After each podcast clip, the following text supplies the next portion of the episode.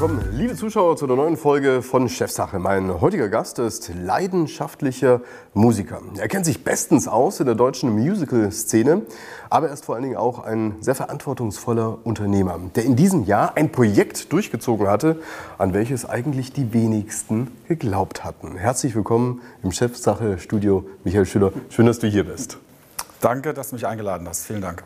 Vermutlich werden unsere Zuschauer das noch nicht so richtig zuordnen können. Du sitzt eigentlich dort, wo die meisten dich nicht sehen, wenn sie in einem Musical sind, denn du gehörst sozusagen in den Musikergraben, kann man das so sagen? Orchestergraben. In den Orchestergraben. Genau. Und spielst dort ganz genau welches Instrument? Percussion. Und? Ich spiele ganz viele Instrumente. Was Das sind, ist- das sind so von Xylophon über Bongos, Kongas, Pauken. Das ganze Triangelbecken, das gehört alles zum Percussion. Und das machst du ja schon seit einiger Zeit. Seit wann ganz genau? 94. Seit 1994. Ja. Welche Musicals hast du schon gespielt? Missagon wurde damals das SI-Zentrum eröffnet, 1994 am 2. Dezember. Danach kam Tanz Vampire.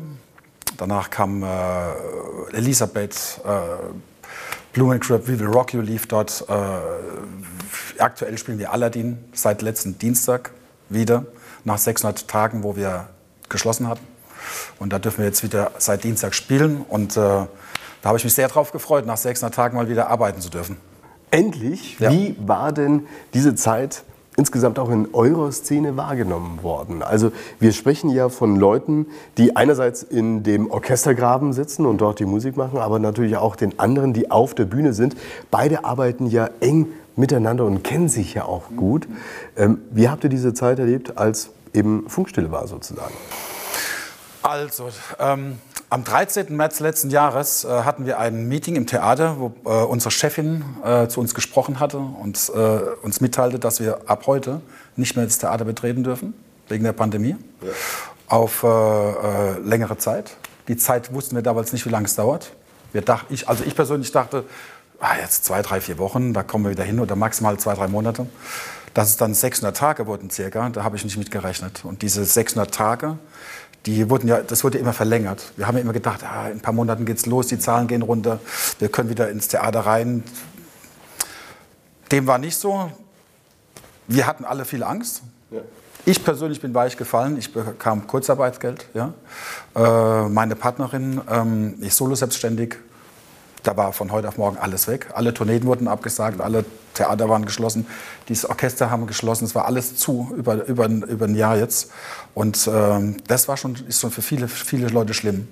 Also wer nichts gespart hat, wer keine andere Ideen hatte, der war dann von heute auf, auf morgen auf Null gestellt. Und Musiker ist ja so, dass der ja nicht allzu viel Geld generiert als normaler studierter Musiker, wo du im Sinfonieorchester arbeitest oder als Aushilfe, als Solo-Selbstständiger unterwegs bist, ist es ja so, dass du dich dafür entscheidest, das zu tun, was du liebst.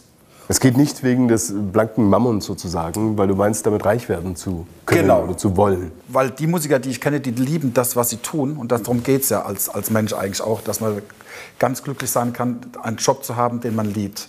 Und äh, als Musiker ist es halt nicht so, dass wir da reich werden von.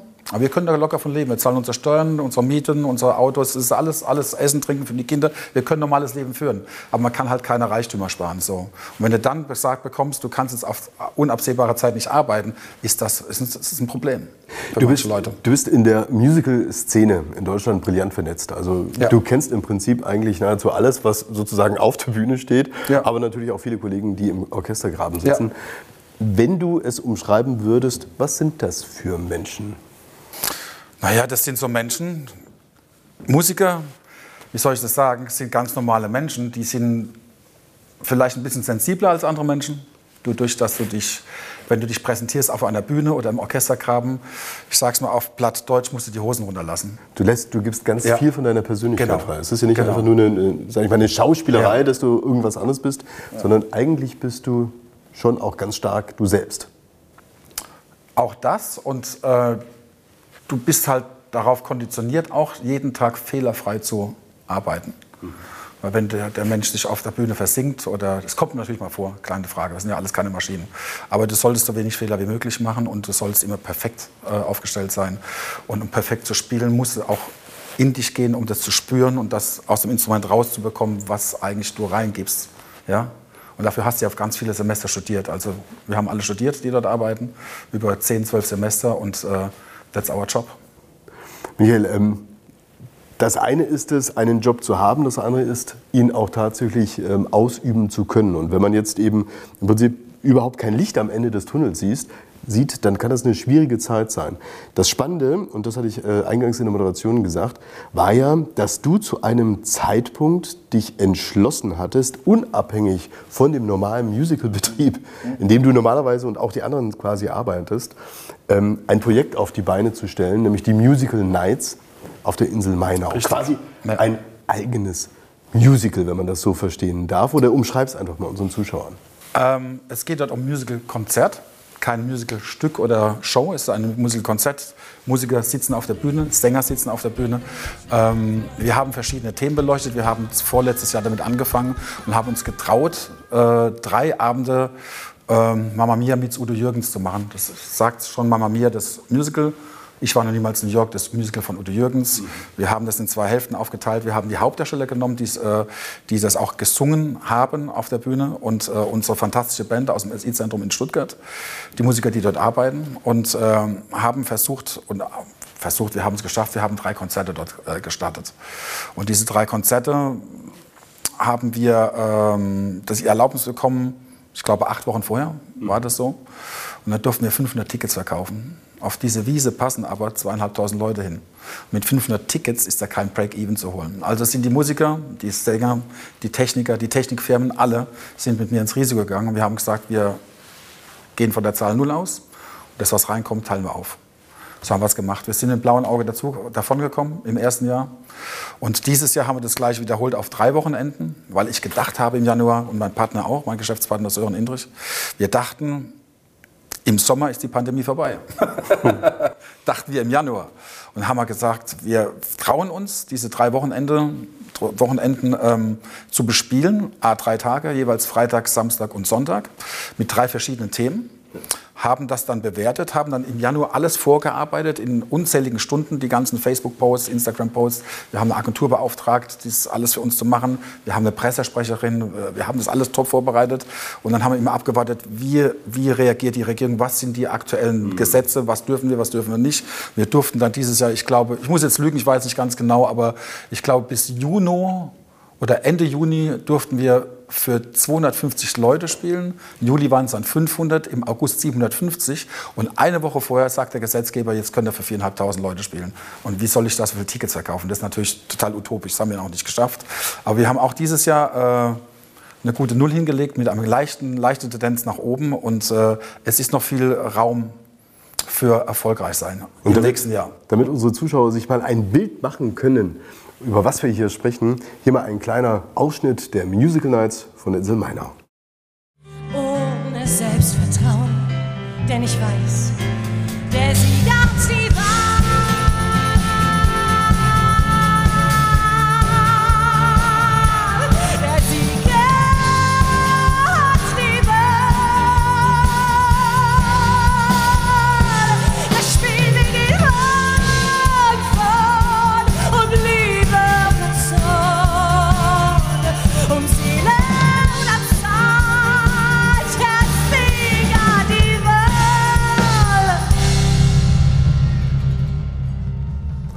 Ja, lieber Michael, wenn du jetzt diese Bilder wieder siehst und den Sommer sozusagen von der Insel Mainau wieder hier ins Studio reinholst, ist es ja schon unglaublich, auf was ihr ja auch stolz sein könnt, dass ihr es tatsächlich am Ende durchgezogen habt. Mhm. Viele, viele Veranstalter hatten Angst, haben sich permanent die Zahlen angeschaut, haben gesagt, nee, ich traue mich nicht, ich gehe nicht in das Risiko, ich habe nicht den Mut. Mhm. Warum hattet ihr diesen Mut aufbringen können? Oder, oder gab es irgendwann so einen Moment, wo du gesagt hast, na, es geht einfach nicht anders, im Zweifelsfall mit einem fetten Verlust? Also es gibt ja immer, so, in meinem Leben gibt es die Entscheidung, die Ratio, die rationelle Entscheidung. Ich schaue mir Zahlen an, ich schaue mir die Umgebung an, ich schaue mir, ich schaue mir ganz viel zu dem Event an, äh, ähm, ich rede mit vielen Menschen, verschaffe mir dadurch eine Meinung. Ähm, da sahen die Zahlen ganz gut aus, indem wir alle Leute überzeugen könnten, inklusive die Insel Mainau, mit uns in das Risiko zu gehen und eine sogenannte Corona-Pauschale ähm, uns äh, zu geben. Ähm, alle Musiker, Solisten, Künstler, Techniker, alle Menschen waren dabei von meinem großen Team.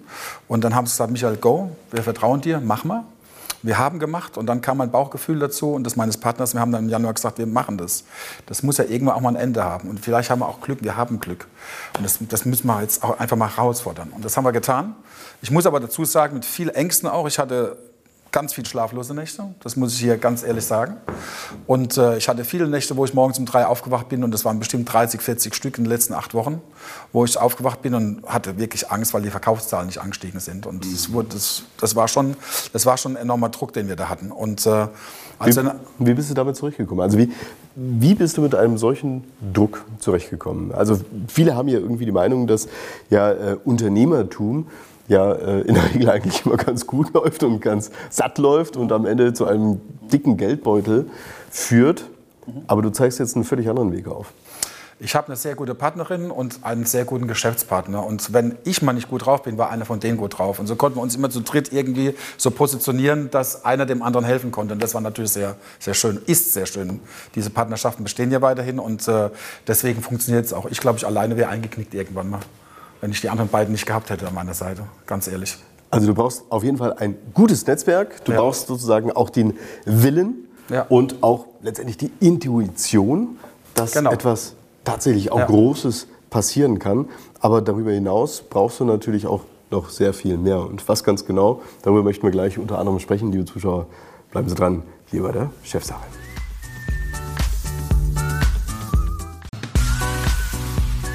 Und damit herzlich willkommen zurück, liebe Zuschauer. Bei mir im Studio sitzt Michael Schüller.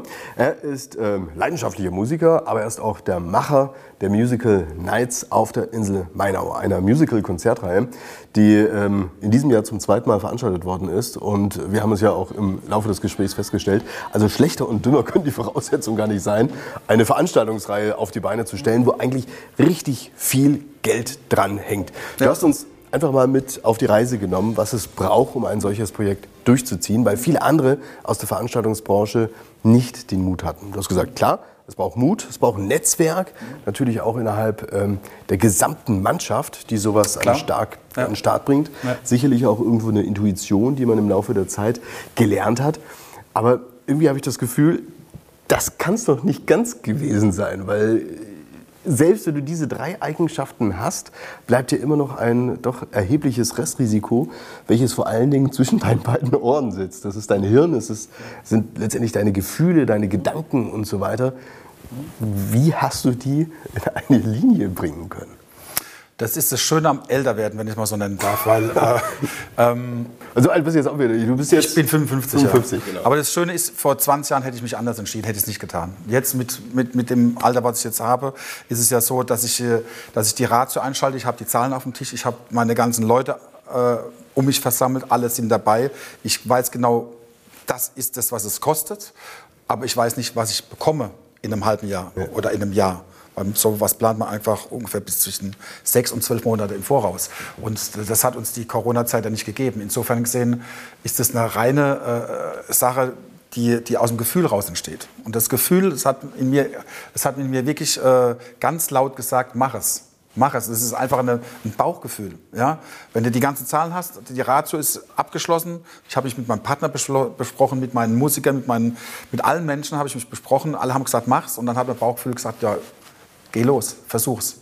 Es ist ja ähm, vielleicht an der Stelle auch mal ungewöhnlich in einem ähm, Talkformat, welches äh, über Unternehmertum geht, über, mhm. über Unternehmer, auch mal über das Thema Gefühle zu sprechen.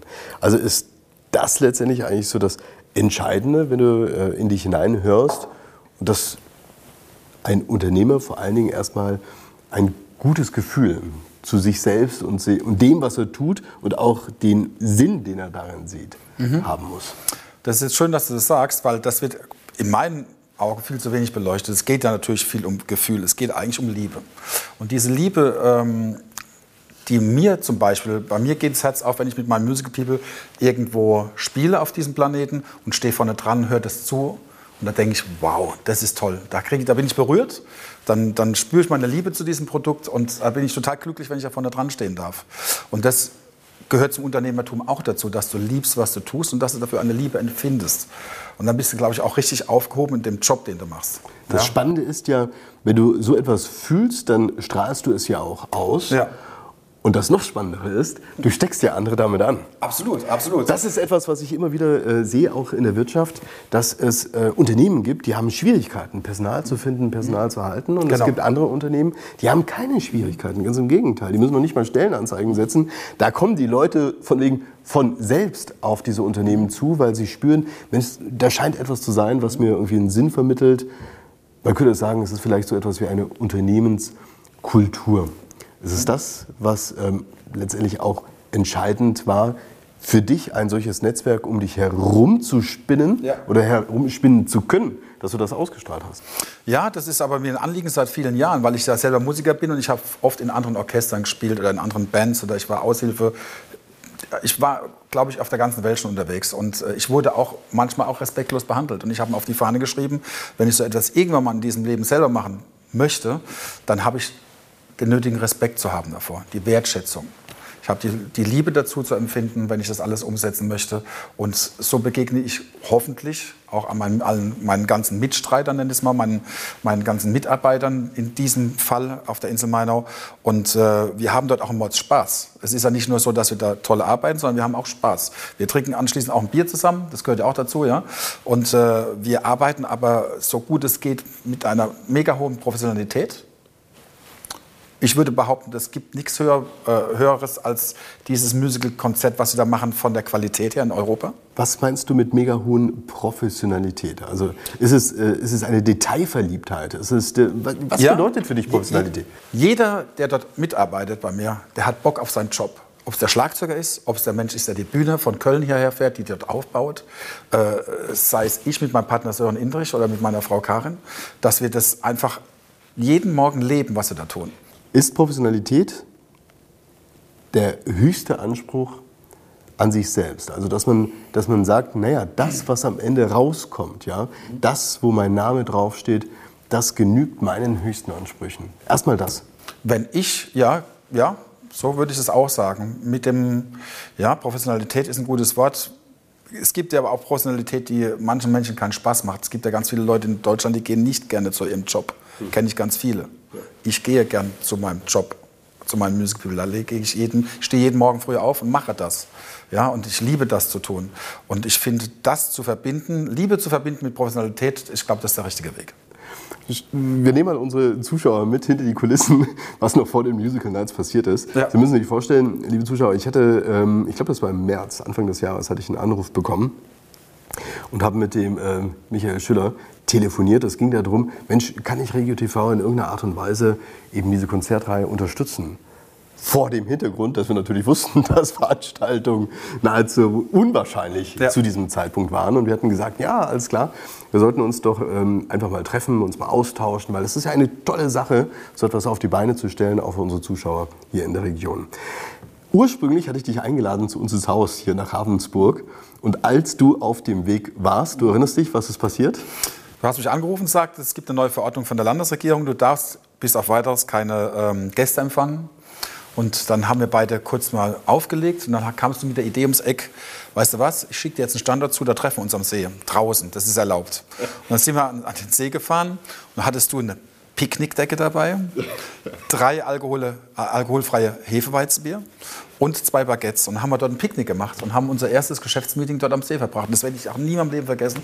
Das fand ich mega. Also es ja. gibt auch ungewöhnliche Wege, die man ja. einfach mal eingehen ja. kann. Muss ich sagen, hatte ich auch bis dato noch nicht ein Geschäftsmeeting sozusagen direkt am äh, Bodenseestrand äh, in Meersburg war das. Aber es war äh, nachhaltig und es hat auch irgendwo gezeigt, naja, du brauchst halt auch nicht immer, sag ich mal, diesen formalen Apparat um dich herum. Du brauchst nee. nicht irgendwelche Büros oder sonst irgendwas, virtuelle Konferenzen, sondern es reicht eigentlich die persönliche Begegnung an irgendeinem Ort mhm. und der echte, sag ich mal, Austausch untereinander und auch ein gemeinsames Ziel. Absolut. Das war auch für mich eine ganz große ähm, Lessons learned, die ich sozusagen aus diesem Jahr mitgenommen habe.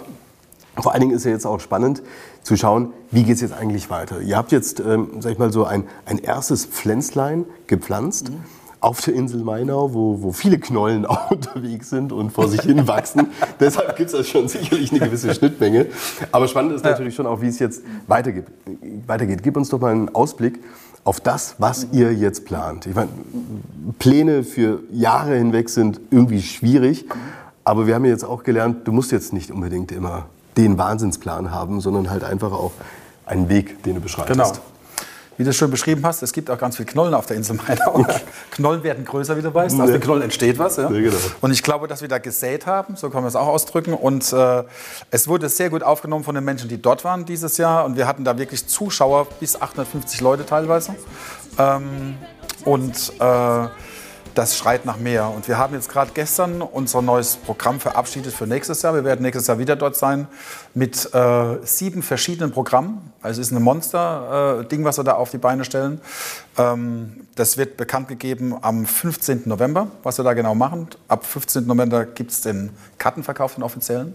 Äh, und äh, wir haben vor, dass die nächsten Jahre schöner, größer und noch mehr, mehr Spaß ähm, an den Mann zu bringen, wenn ich es mal so sagen darf. Ihr wollt? Ihr wollt eigentlich was schaffen? Ich meine, das eine ist ja ein Konzert zu ja. veranstalten und das andere auch der Ort, der sicherlich äh, einzigartig ist. Aber was, was ist das eigentliche Ziel? Was, was soll passieren bei den Menschen, die dort waren? Es gibt ja verschiedene Festivals in Deutschland. Es gibt ja so Festivals, sagen wir mal, da gehe ich gern hin, weil es das Festival ist. Da ist mir eigentlich egal, wer da spielt. Ja. Ja? da habe ich eine Affinität zu der Musik, die da ist. Und ich möchte, oder wir möchten gerne etwas schaffen, wo die Leute sich wohlfühlen. Die Insel Mainau ist eine Insel, wo man sich wohlfühlt. Also mir gefällt, das, mir gefällt der Platz mega toll. Dort mit dem, also die Insel Mainau ist wunderschön. Und auch mit der Gräfin bist du gut zurechtgekommen mit der gräflichen Familie? Ja, äh, ich durfte sie kurz kennenlernen nach dem letzten Konzert. Da kam sie zu uns und hat sich bei uns bedankt, bei mir und meinem Partner. Und äh, wir haben sehr nett miteinander gesprochen und das war äußerst äh, das war äußerst äh, wertschätzend. wertschätzend, genau. Und ähm, sie hat uns auch mit äh, gesagt oder auf den Weg gegeben, dass sie es gerne in den nächsten Jahren äh, öfters sehen würde, was da passiert. Und äh, da haben wir alle Lust drauf und Spaß. Und äh, wir werden es auch so gut wie es geht umsetzen. Und äh, damit beginnen wir, wie gesagt, am 15. November im Vorverkauf und das Programm wird dann offiziell mitgeteilt. Wir sind sehr gespannt. Ja. Herzlichen Dank für das Gespräch, lieber Michael. Schön, dass du hier warst. Ja.